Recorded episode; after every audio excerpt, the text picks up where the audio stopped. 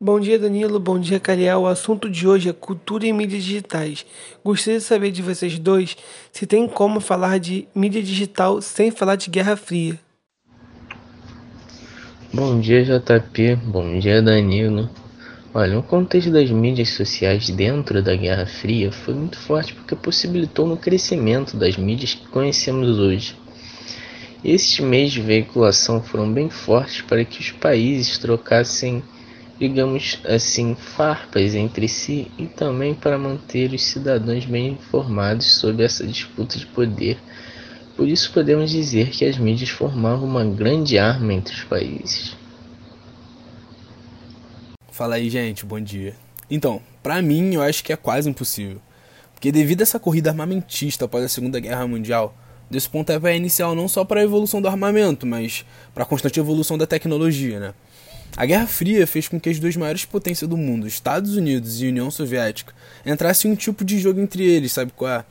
Pode parecer estranho, mas essa guerra não tinha como propósito a destruição física imediata, e sim trabalhar com o medo que, que elas causavam né, para todo um governo e sociedade.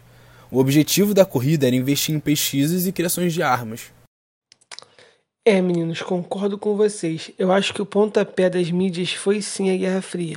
Foi um momento de grande desenvolvimento tecnológico, não só belicamente, mas também na comunicação e propaganda.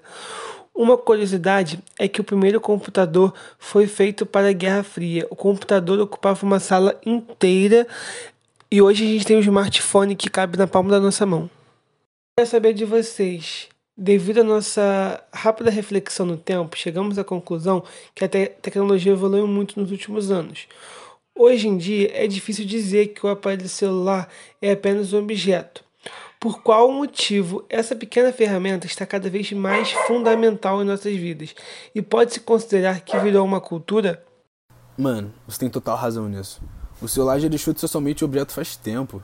Esse aparelhinho virou nosso melhor amigo e aliado. Você consegue pagar contas nele, mano. Fazer compras, falar com seu parente que tá lá do outro lado do mundo. Quando foi que a gente imaginou que poderíamos falar com o nosso celular e pedir para ele ligar pra nossa pizzaria favorita, mano? E sim, certamente tudo isso virou uma nova cultura. Já algo que se raizou, tá ligado? Mas como qualquer coisa na vida, existe prós e contras. Tudo isso tem feito nossa vida muito mais fácil. Isso é fato. Porém, precisamos ficar esperto quanto esse aparelhinho pequeno, né? Todo mundo sabe ele tem um poder muito forte sobre nós, um domínio que nem percebemos às vezes. Concordo plenamente, JP. O celular nos ajudou muito nessa questão de desenvolvimento das mídias. O que antes era feito somente pelas televisões, rádios e jornais que não podíamos levar nos nossos bolsos. O celular chegou para mudar tudo isso. Como Danilo havia dito antes, quem não vai gostar de estar com fome e só pedir para o seu aparelho ligar para o seu restaurante predileto e fazer o pedido? Bem rápido, simples e muito eficiente. Mas não foi só isso que as mídias geraram hoje.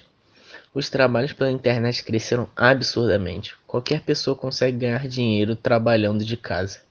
Um bom exemplo são os aplicativos de comida, que possibilita diversas pessoas trabalharem tanto a pé quanto de bicicleta. E também quem nunca sonhou em ser blogueirinho. Ganhar vários patrocínios trabalhando só pelo celular, fazendo live, gerando uma certa influência para quem te acompanha. Podemos concluir então que esse avanço tecnológico gerou muita facilidade para o mundo todo e deixou muito pequeno, literalmente nos alcances de nossas mãos.